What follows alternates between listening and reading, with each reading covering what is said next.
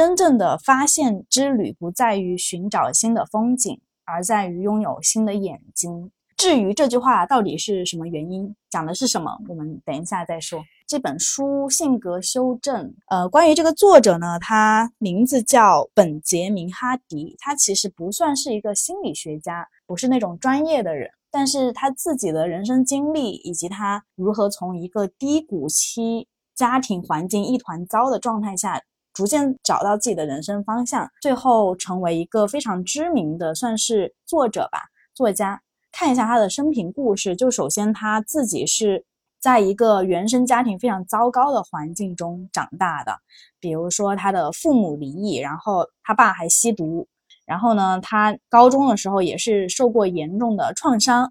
所以肯定学习也不好了，就高中差点没毕业，然后翘课。这个是他过去的一些成长阶段的经历，到他后面怎么样去转变这个过程呢？从他二十岁左右。决定离开他的老家，加入教会开始，因为在教会里面的话，会有一些任务以及助人的活动，所以在教会里面，他作为一个传教士，做了一些事情，比如说帮别人克服困难，然后呢，在帮助别人的过程当中，也要学会去处理转换自己的创伤，等于相当于在帮助别人的过程中，同时也是在疗愈自己。直到二零一五年，就是在他跟他的老婆。收养了三个小孩之后呢，因为他自己这个经历，这个从过去从低谷，然后到慢慢自己慢慢爬起来，扭转了自己的人生的一个经历，他开始写博客。我觉得就很像现在我们很多人开始做小红书啊、录播客啊，其实也是一种自我表达、自我分享的方式嘛。然后他通过写博客，然后分享自己在心理学还有个人转变方面的想法，最后就一炮而红，相当于成为一个网红。成为了世界第一的写手，就当时在国外的一个平台上，所以还是一个蛮励志的故事。我觉得他的人生经历还是很有代表性的吧。所以也正是因为他这样的人生经历，导致了他想要写这样的一本书来告诉大家，其实性格并不是我们的牢笼，我们其实是可以去改变性格的，以及性格是我们不一定就是说性格就是天生的，其实性格可以是为我们的目标去服务的。所以这本书的。核心就是讲关于性格的方面，如何去驾驭自己的性格吧。OK，我们关于性格常见的话，会有一些呃固有的观点吧。我就是你们可能也知道，就比如说大家呃做什么性格测试啊，什么颜色用颜色定义性格，用星座定义性格，还有用什么 MBTI 定义性格，就是拿类型去区分这个性格。然后第二种呢，就是性格是内在和固定的，可能我们天生就是一个什么样的性格。然后这个性格是一成不变的，以及第三个，啊，性格是由我们的过去决定的，以及第四个，性格只能被找到。所谓的被找到，意思就是说，在我们身体里面，在我们内心深处，其实是有一个本真的我，就是我就是这样一个性格，我就是所谓内向外向的一个人，我就是一个比较消极或者是积极的人，就是每一个人好像他是有一个原始的出场设定的。就第四点跟第五点其实差不多，所以这个是。我们关于性格常有的一些观点，而这些观点在这本书当中，作者都会一一全部打破，看他是怎么样去把这些观点打破的，以及告诉我们性格到底是怎么样一回事。首先，他讲的就是性格是一个灵活、可塑、基于环境的行为态度连续体。他对性格的定义，就是像我们刚刚以为的性格一成不变呐，内在决定的啊，过去决定的，可能就是一个很僵化的思想。但是在他眼中，性格其实是灵活的，就是我面对不同的人，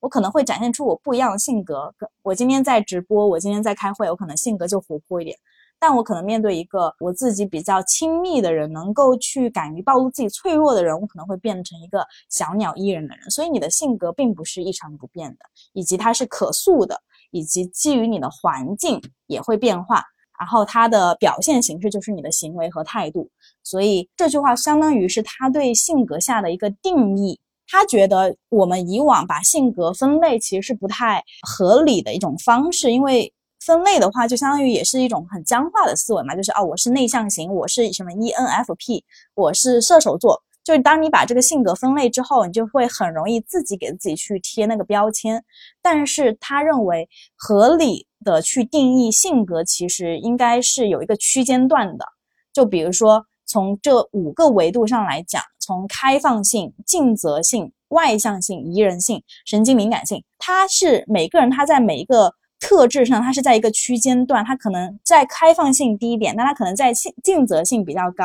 然后在那个宜人性会比较高。所以就是性格，它就作者所讲的说，我们与其用类型去区分性格。我们其实要用一个综合的维度去看这个性格，它是属于在哪个范围内、哪个区间，然后什么时候可能尽责性会高一点，然后有时候尽责性会低一点，它都是有所不一样的。比如说我们在工作的时候，是不是尽责性高一点？我负责这块工作，我会比较有尽责性。但是如果是一个与我不太相关的事情，如果需要我的帮忙，那我可能这个尽责性就会比较低。就是从五个维度去看这个性格的区间。书里面有一句话呢，他说：“研究表明，人如果过着比较有意义和满意的生活的话，性格会变得更快。”不知道大家是否认同这句话？我自己，我当你自己对自己的生活比较满意啊，现在一直处于一种比较向上、满意的状态下，其实你会更倾向于去探索自己的内心世界。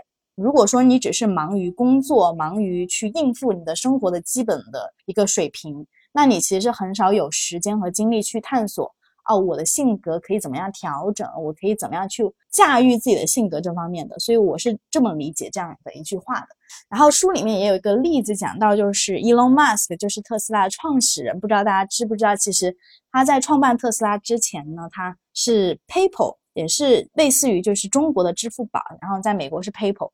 他是 PayPal 的创始人之一。那你从来就到现在，你不会听他讲自己在 PayPal 如何如何，他讲的是特斯拉，或者是之后要把什么人类移民到火星去。你听到的他讲的是一些未来的愿景，但你不会听到他过去一直在夸耀自己的过去做哪些成就。所以，我们看到强人，就是这种强者啊，世界的强者，他不太会被过去去定义自己。虽然我过去可能是做一个啊，做做做一个软件，但未来我想去造车。在未来，我想去做那个宇宙飞船。就你的未来其实是可以不断的去再创造的，你不需要被自己之前的成败去束缚住。所以这个也是一种思维方式的转变。OK，我们第一章呢有一，其中有一页有这样的一句话，他说。人们误以为自己已是成品，但实际上他们只是半成品。包括我们现在二三十岁，甚至你三十三四十岁了，你都不一定就是说你的性格已经到了一个终点了。你这一生就是这样的性性格，其实我们的性格是在一直在变化的，甚至是一年前的你跟一年前之后的你都不是同一个人。所以，我们不用把性格想得太僵化、太死板。这首先打破自己的一个思维，自我、自我给自己设限的一个思维。那其次，如果说在这个前提下，如果说我们的性格都是半成品的话，那我们的性格要如何去改变呢？可能有一些姐妹觉得，哦，我的性格平时会比较急躁，然后我性格比较自卑，我比较容易就是消极，我比较容易焦虑等等之类的问题，包括我自己在内也会有这方面的问题。但是也是在不断的去了解自己的一个过程中，以及用各种专业知识去理解你所谓的。心里的那些感受到底是不是真的？所以我觉得借助这本书，其实大家可以重新想一想自己的性格到底是不是哦，你就是这样的一个人。那怎么样去改变自己的性格？首先第一个点呢，书里面提到的第一个点，他说就是使命感，你的目标。通过你的目标去决定你的性格，而不是你的性格决定了你的目标。就比如说，呃，我是一个内向的，不能做一些公共演讲类的视频，我就我就不能做一个什么博主，因为我内向。我就不能去什么当一个 leader，因为我内向。你不能用性格去决定目标，而是要用目标去决定性格。比如说，我未来我想成为一个 leader，我想成为一个可能在自己的领域有一定号召力的人。那你这个时候你可以去改变自己的性格，就是如果你是一个有号召力的人，你是不是要学会演讲？你是要会表达，然后你要学会去什么呃团队合作啊，去沟通啊，然后呢去理解他人、换位思考等等之类的能力。你都要具备，所以要用你的性格去服务于你的目标。然后书里面举了一个例子，就是有一个女生叫 Vanessa，她呢在之前是可以说是一个传统的小白领吧，就大家人人都羡慕那种做金融的，然后华尔街的小白领，然后每每年年收入也非常的高。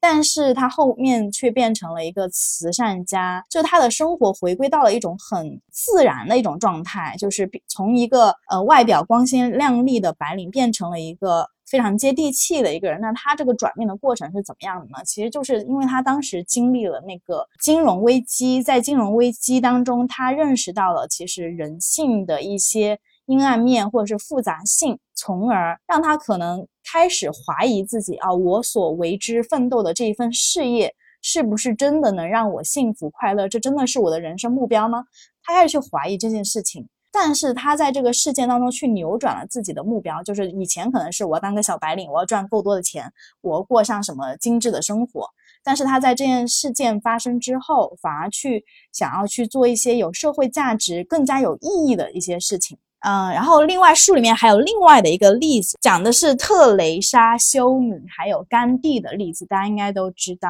就是这种相当于为世界做贡献的这种人。那他们是天生就是一个付出型的人人的性格吗？其实并不一定是说我天生就是知道我是来付出来服务社会的，他们很有可能是基于他自己的使命，就是我想要为这个社会做一点事情，从而成为了这样的一个人，成为成为了一个乐于助人的人。书里面的原文他说。你认为甘地、特蕾莎修女，或者是任何其他带来巨大影响的人物，是根据性格来做决定的吗？还是说他们是根据某种宏大得多的东西做出决定，然后通过坚守决定而塑成了性格？大家可以思考一下这段话：他们是根据自己的性格来决定接下来怎么做，还是根据他有一个宏大的使命感来决定接下来要做什么事情？而后面有一句话。我觉得也是很切中我们很多人的痛点，就是如果你没有深切的使命感，你的性格基础就是动物性的低层次行为模式。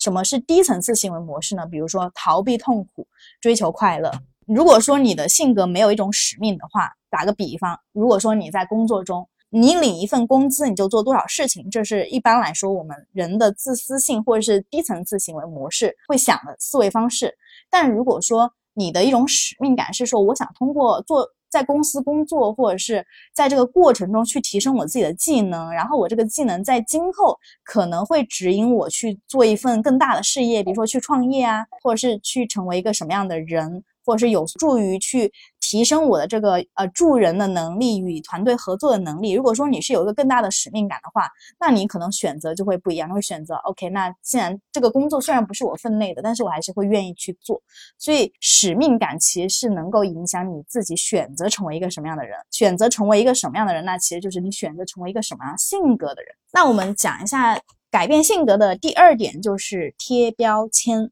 贴标签这个，我举个例子啊。比如说，我现在啥都不是，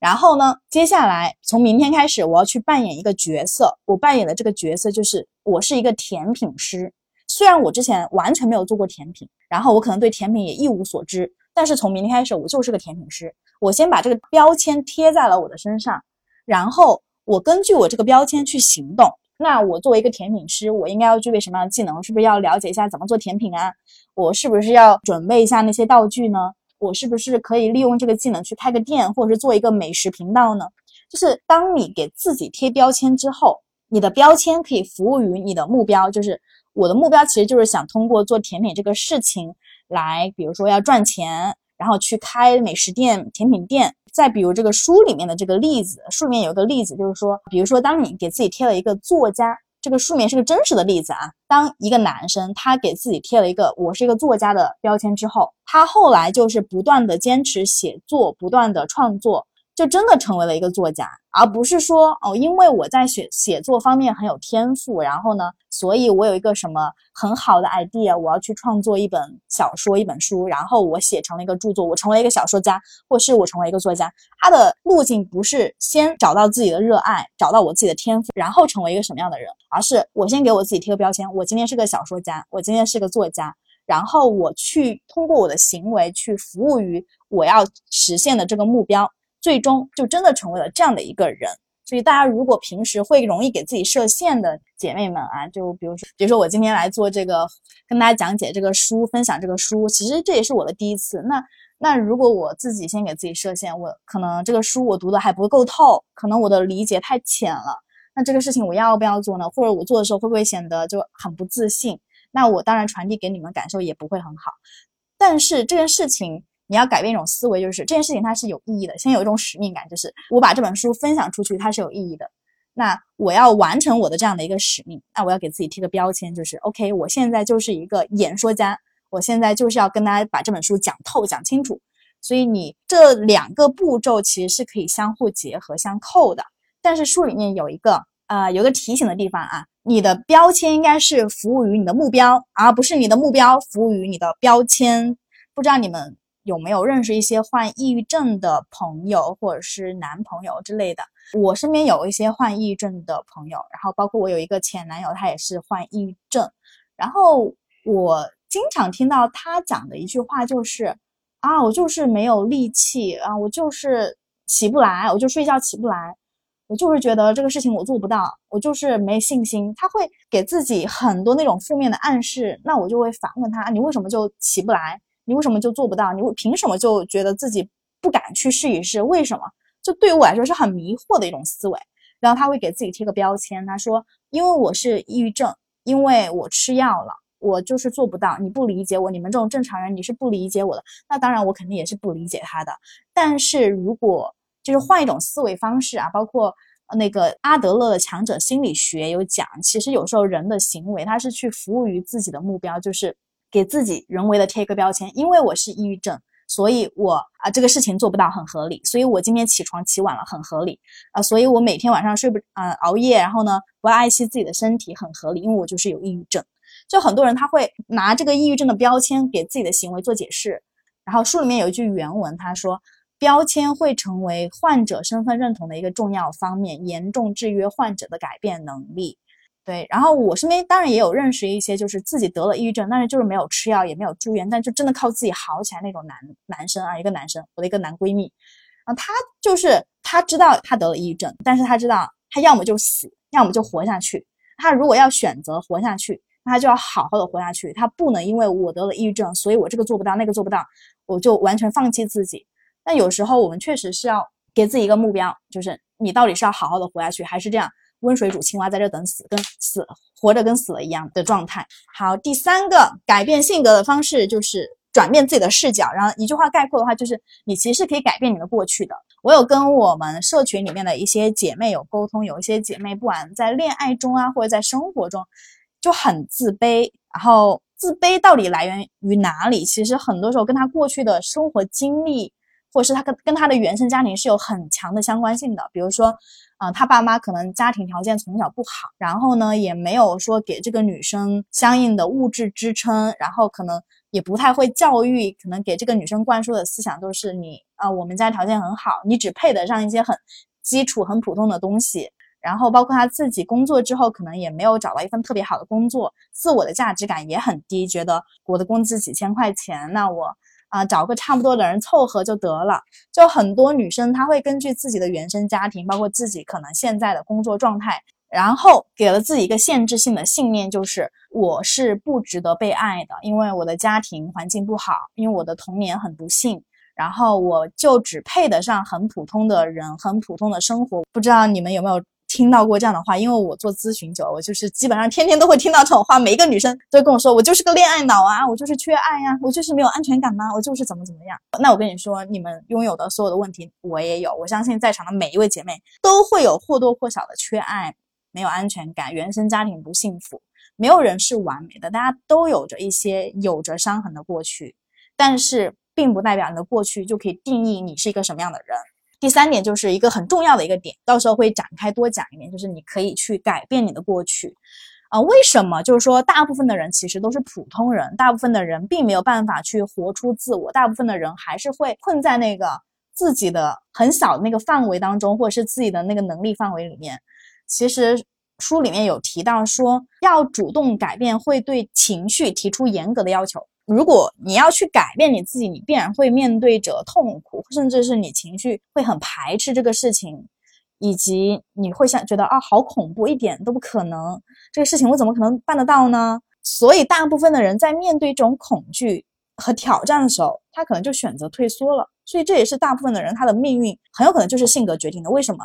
因为他的性格很难改变。那改变性格，它必然伴随着痛苦和挑战。但只有少部分的人真的去挑战自我的人，才会真的去愿意去做这个事情。接下来去讲一讲关于过去如何去重新审视一下你过去发生的事情，好的、不好的事情，原生家庭创伤等等之类的。在这里呢，我觉得就是根据我看的书以及我自己的人生经验，我觉得过去它其实是一座小金矿。其实我的过去也很不好吧。如果大家有看我的视频，知道我跟我妈原生家庭的关系其实是呃挺不好的。然后我妈对我也是一直打压式的教育啊，也没有教会我自爱这种事情。我家庭条件也不太好，就是其实每个人大部分的女生可能都是像我一样，就是家庭条件比较普通。但是呃，如何不被自己的过去所束缚住，其实有一个很重要的，也是在我自己进入社会之后开始意识到的一件事情，就是你要。学会去重新看待你的过去。如果你看待过去的方式是因为过去发生了什么，所以我现在这样，啊，我现在生活一团糟，所以我就是这样的一个人，我没有办法改变，我没有能力，我没有资源，我什么都做不到，你的无力感会非常大。但是如果你重新审视过去，是我过去发生了很多不好的经历，然后曲折的经历，但是这些经历都让我成为一个更成熟的人，这些成熟的。人生经历，它会成为我的宝藏，它会帮助我成为一个可能更上进，然后更懂得去珍惜，然后更懂得去反思自我的一个人。那他这就是过去的一种积极意义，对不对？书里面他说，十年前的你跟十年后的你不是同一个人。这个呢，不是一句鸡汤，也不是一一个信口张来的就一句话。而是研究表明，就是因为书里面有个研究是研究一群人，追溯他们六十年，可能二十岁的时候，二十岁的时候，每个人给自己的性格下定义，怎么下定义呢？就是根据前面讲的开放性、尽责性、外向性、宜人性、敏感性，就这这些维度来给自己可能打个分，说一下自己的现状是处于哪个范围。但是当六十年之后，那所有的被研究的对象没有一个是跟之前六十年前他们是同一同一个性格表现，甚至每一个人都是千差万别。所以你要相信时间的力量，力量不不光是六十年，就十年，其实或者是五年、三年都可以非常大程度上改变一个人。不知道大家有没有听到过，比如说你的一个朋友、同学很久没见了，然后他他突然见你一面，他会说啊，你好像变了很多，像我。最近几年，经常听到有人说，呃，你好像变得更沉了。我说什么叫沉了？就是好像变得更说话语速会更慢。因为我之前是一个很急躁的人，说话很速度很快，然后也很多时候可能没有过脑子，那会觉得哦，我说话速度变慢了，然后我说的一些东西更有深度了，然后也会更有同理心去感受他人。那之前的我是完全不是这样子的。然后我们再讲一下。这个书的重点吧，就是三十四页到四十二页，我觉得是非常精彩的一个部分，讲的就是关于过去。有一句话是：真正发挥影响的不是过去，而是我们当下对过去的解读和附着于过去的情绪。也就是我刚刚讲的，如果说你对过去的解读是我天生就很不幸，所以我今天一塌糊涂，所以我就是烂泥扶不上墙，我就摆烂了。这是一种解读方式，但另外一种解读方式可能可以是：呃，我有这么多的宝贵的人生经历，那是上天给我奖励我，让我去经历那么多事情，让我尽早的成熟，然后让我能够尽早成熟的情况下，尽早的去认识到我的人生目标，尽早的去实现自我。那就像很多恋爱脑的，比如说二十多岁刚刚毕业啊，或者是二十出头就已经经历了一些很大的渣男。我常常就会说，那挺好的呀，就是你年纪轻轻的你就经历了那么多大渣男，那你三十岁的时候你得了，那你三十岁的时候你肯定不是你现在这个状态了呀。你经历了渣男，你对看怎么样去看男人，怎么样去挑选结婚对象，怎么样去设定自己的底线，这些东西你肯定是很清楚的。所以凡事它都有好坏的两面，但如果说你看到的更多的是积极意义的话，其实是有助于你充分的去发挥你的人生可能性。打开你的人生的这个宽度。你书里面有一句话是说：“当下是因，过去是果。”我们以前可能会觉得，过去是因，当下是果。过因为什么样的过去，所以导致什么样现在什么样的结果。但是如果我们换一种方式，就是当下是因，过去是果。当你把当下作为重新审视过去的一种新的眼光，你换就相当于你戴了一个滤镜，戴了一个镜片，红色的、绿色的、黄色的，你戴了不同的眼镜之后，你再回看过去，你看到完全是不一样的东西。跟大家举个例子，比如说在我刚毕业的时候，我当时工作找工作真的很难，那个时候，然后我连续加入两个公司，都是不到三个月就被裁员。那那个时候可能就对我当下的，我觉得我人生完蛋了。我觉得我一个什么二幺幺大学毕业的，居然面对如此窘境，也太丢脸了吧！就那个时候，我对我全身都是自我否定。但是我现在成为了一个自由职业者，然后做着自己的工作，工赚钱能力也不错，就是相比于一些在公司打工的人，肯定是还不错。那我再重新审视那段经历，我会觉得它是我的宝藏和财富。哦，正是因为我过去过很早的就经历了一些没有工作的阶段，我才意识到你要拥有自己的核心价值这件事情的重要性。那以前如果我没有经历这个事情，我可能就跟其他打工人一样，就是继续按部就班的工作，也不想想自己未来要干嘛，也不想想自己到底核心价值在哪里。但是因为我很早经历这个事情，反而让我很早的就开始意识到。我应该要成为一个有自己个人特色、有自己的专长的这样的一个人，以及我们刚开始是不是讲到环境？其实为什么说那个呃性格很难改变，就是因为大家对那个很难去改变自己的情绪和环境，有目的的改变自身的行为和环境，这里有没有？但是其实环境也会去影响我们的性格。书里面有一个例子可以分享给给大家，就是在伊朗诗人里面的有有一句诗，他说。我因为自己没有鞋子而哭，直到我遇见了一个没有脚的人。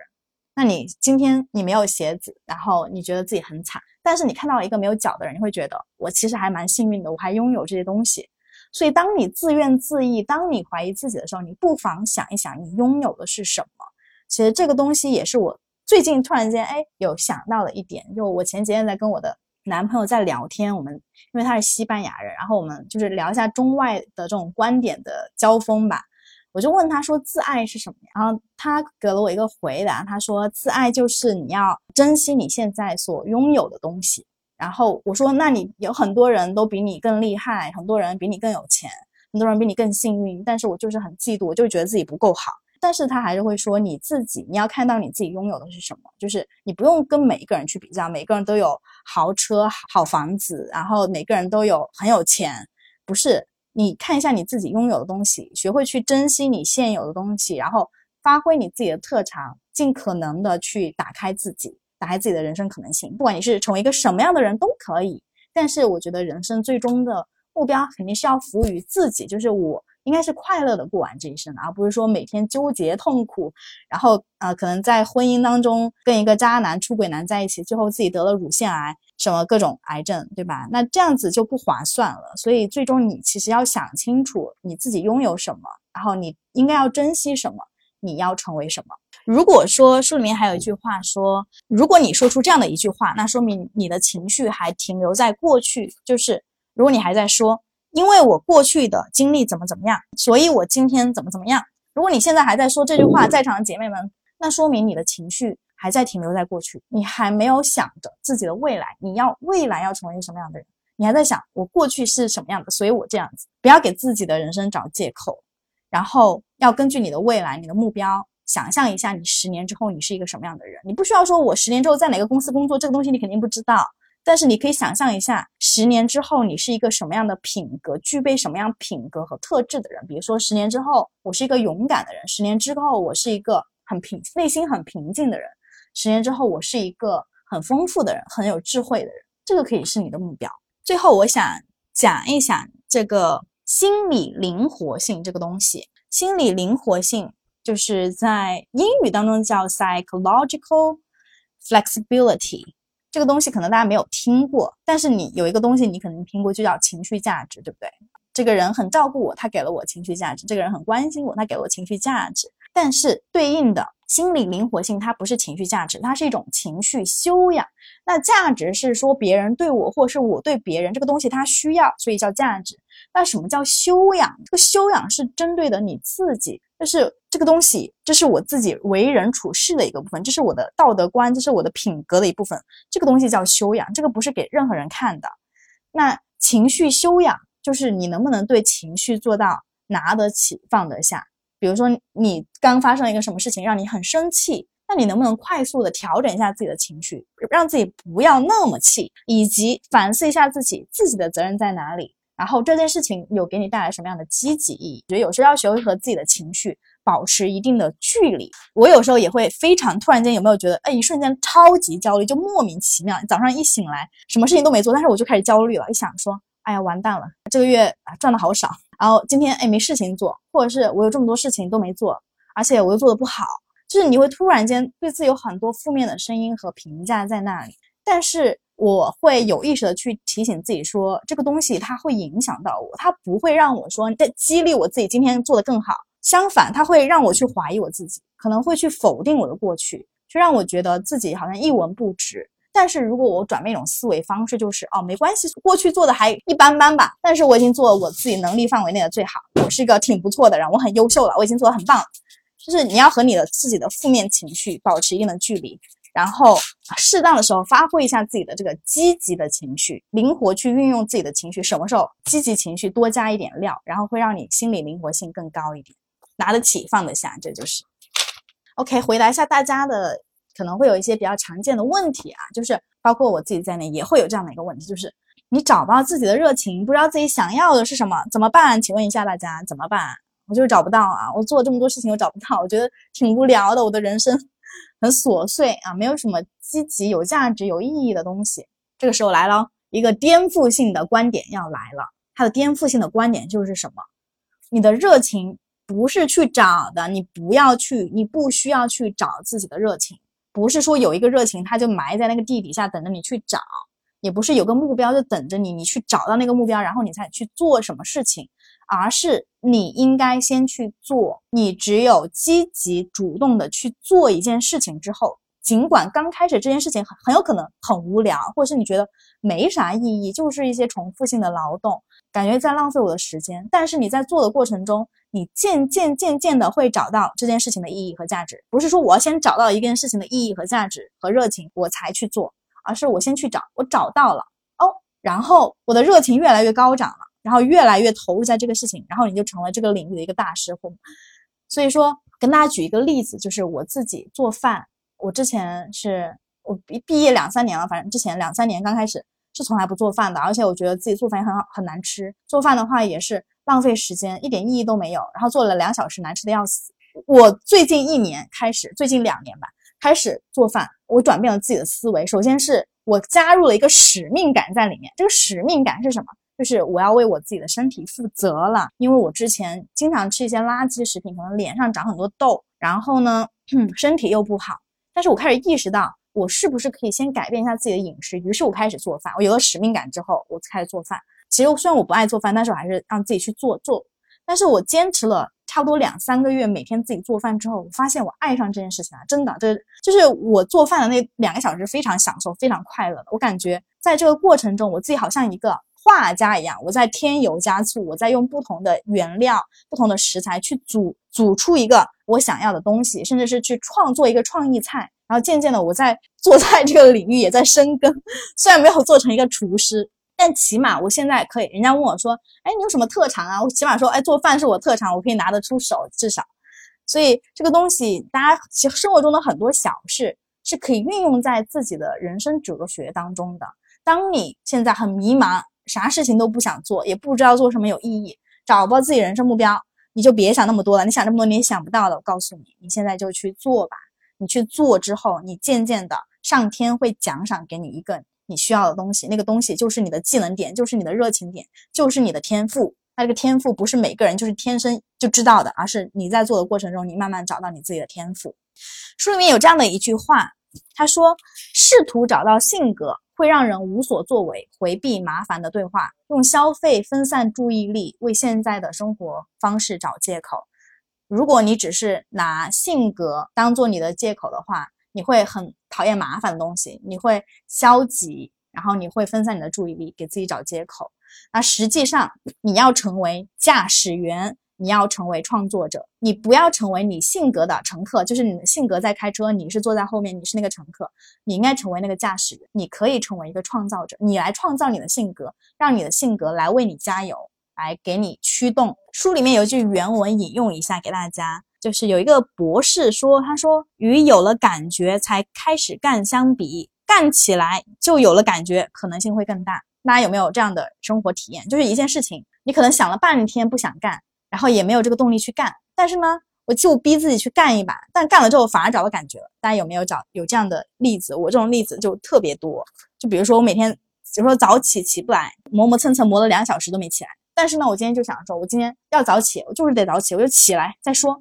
那我起来之后发现，哎，后面顺理成章的那个什么动力呀，然后那种目标感就来了，就不会像之前那么迷茫，这么浑浑度日。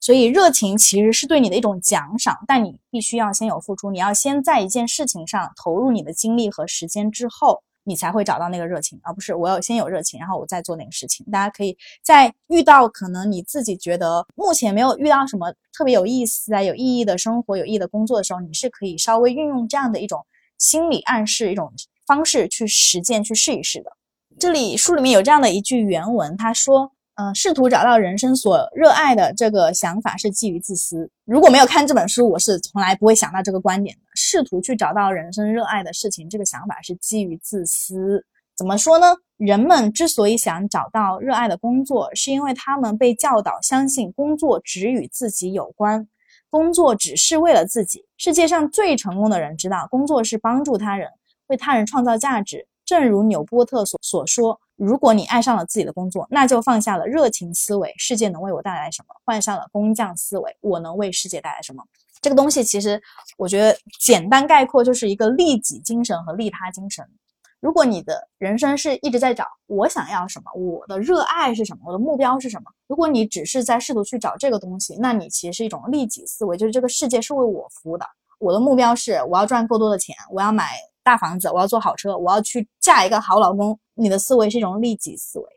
但是如果你换成了一种利他的思维，就是我做这个事情能为能够为这个世界带来什么样的价值？就比如说我今天做一个图书分享，虽然现在听的人没有多少，但是我依旧在做这个分享。为什么？因为我知道现场能够去听这个东西的姐妹们，将来有一天她可能脑子里面会回想起我今天说的某一句话，以及这个会议啊，这个回放。之后也会被更多的姐妹去听到，也是一个有价值的东西，所以我愿愿意去做这个事情。所以，当你把自己的思维从利己转换到利他之后，你会发现你的人生路打开了，真的就是你想的事情没有你想象的那么狭窄。我最近有一个找我咨询的姐妹，她。年龄有四十多岁了吧？四十多岁被裁员，被裁员之后呢，原来是个国企，还是个就是一个很稳定的单位吧。然后也没有什么提升自己的技能，可能做了几十年都在做重复性的劳动。那突然被裁员之后，他发现自己一无是处，他觉得自己人人生完蛋了。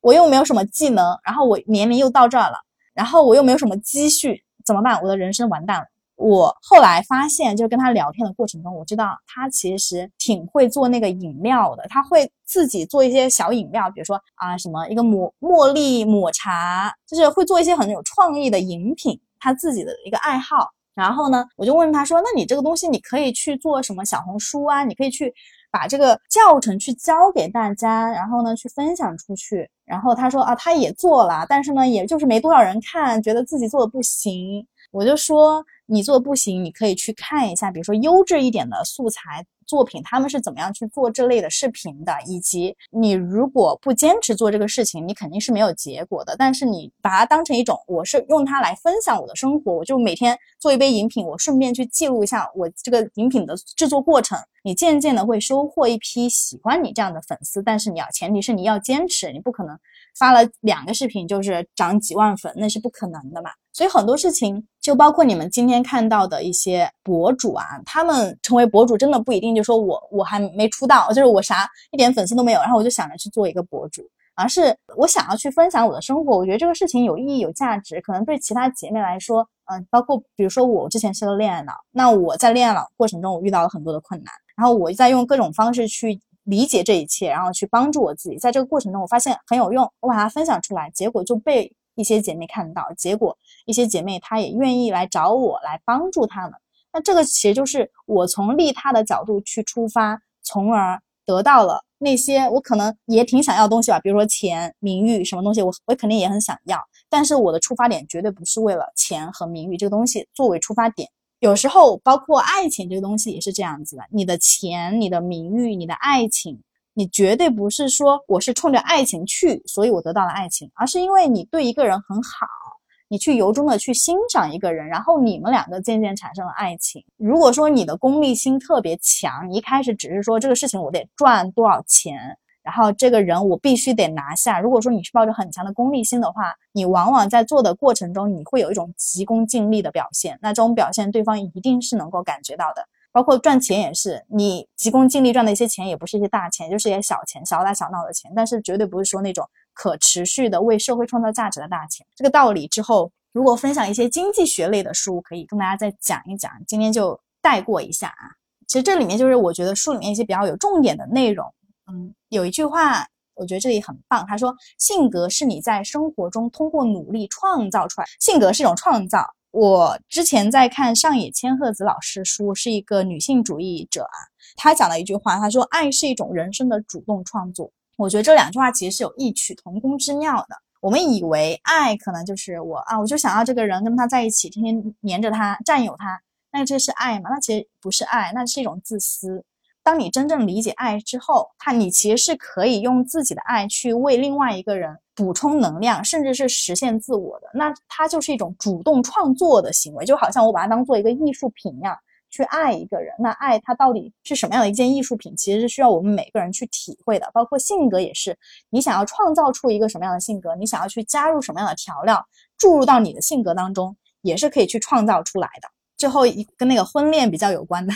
跟大家分享一下。讲到结婚，结婚要看是否志同道合，而不是看性格。共同的使命会逐渐改造你们双方。因为性格会改变嘛，之前也说的。但是使命这个东西，它是一个很宏观、很大、很大方向的一个事情。使命一般来说都是比较稳定的。它稳固的关系不在于找到，而在于通过这段关系共同创作并成为新的人。就两个人都在这段关系中不断的去成长，实现一加一大于二的效果。但是如果感情当中有一方或者是双方都不愿意为了这个感情去成长了、去改变了，这感情就会衰退，最后走向失败。所以他有一句结论是：高质量的感情不是交易，而是要成就转变。转变往往是不可预知和出乎意料的，因为合作是一场创作性的活动。跟刚刚我说的是不是一样的？爱是一种人生的主动创作，性格也是一种人生的主动创作。好，最后最后最后讲一个，我们刚开始不是讲了关于性格，我们常有的一些限制性的信念，觉得性格是本真的自我，就是这个自我啊，就这个是真的我，我这本人就这样一个人，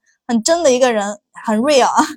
但是我们要讲一讲真我这个概念，真我并不一定是真的我，你理解的真我跟我理解的真我可能不是一个事情。那什么是本真的我？那个本真的我在书里面他说。并不是现在的我，也不是说你以为的习以为常的那个我，而真我应该是你最笃信的、最想成为的自己。另外，真我是会改变的，所以性格这个东西它一直都是在改变、在进化的。不要给自己的局限，给自己给自己找借口。好，我们今天关于性格修正的第一章，就是我的分享的部分啊，就讲到这里。嗯，最后最后，我想留一个问题给大家，大家可以一起讨论一下，就是。自我接纳和自我挑战如何平衡？因为我们这这个书主要讲的是你的性格不是一成不变的，你是可以改变自己的，你可以用用你的目标去决定你的性格。那相当于也是要把自己从那个舒适圈里面给剥离出来，去挑战自己。但有时候我们是不是也得接纳自己呢？如果说我每一天都在跟自己做对抗，我每天都把自己好像一定要打满鸡血似的去做一些要有非常使命感的事情，那。我的那个，当我有一天想要偷懒，当我有一天真的很想休息的时候，或者有一天我真的很难过，我真的就觉得我很不行。我今天那这种自我接纳和自我挑战之间的平衡点在哪里？我也想了想这个问题，这个问题可能跟你想的差不多。是当然，就是我们会希望自己未来是可控的，然后未来是向好的方向发展的。那我们在自己有自己的能力范围内去挑战自己。尽力做到自己的最好，就比如说我今天讲解这个，啊，读书会给大家，那我也是尽量的自己准备充分，然后尽量的把这个过程讲的自信一点，然后让大家能够能够感受到我的能量，以及能够通过这本书有一些启发，这是我在尽力在做我的事情。但是呢，如果比如说，哎，今天这个网断了，我就是就是连不上网了，或者是今天有有一些姐妹就是觉得我今天说的不好，然后觉得我没有讲清楚，那这个事情，那作为一些可能比较负面的负面的环境或者是负面的语言，这种事情不是在我掌控范围内的。但是在我已经做到自己能力最好情况下，有这样的负面的声音或者是不好的影响或者不好的结果，那这个东西我也去接受它。就是你不能要求，我觉得自我挑战呢是对自己的过程的一种挑战，就是你在过程中尽力做到你的百分之百最好。但是至于结果如何，不管它好与坏，那我都要接纳他。就是我觉得自我挑战和自我接纳，它其实是一个。可以结合起来的东西，并不是说我选择接纳自己，那我就不挑战自己，或者说我选择挑战自己，那我就不去接纳自己。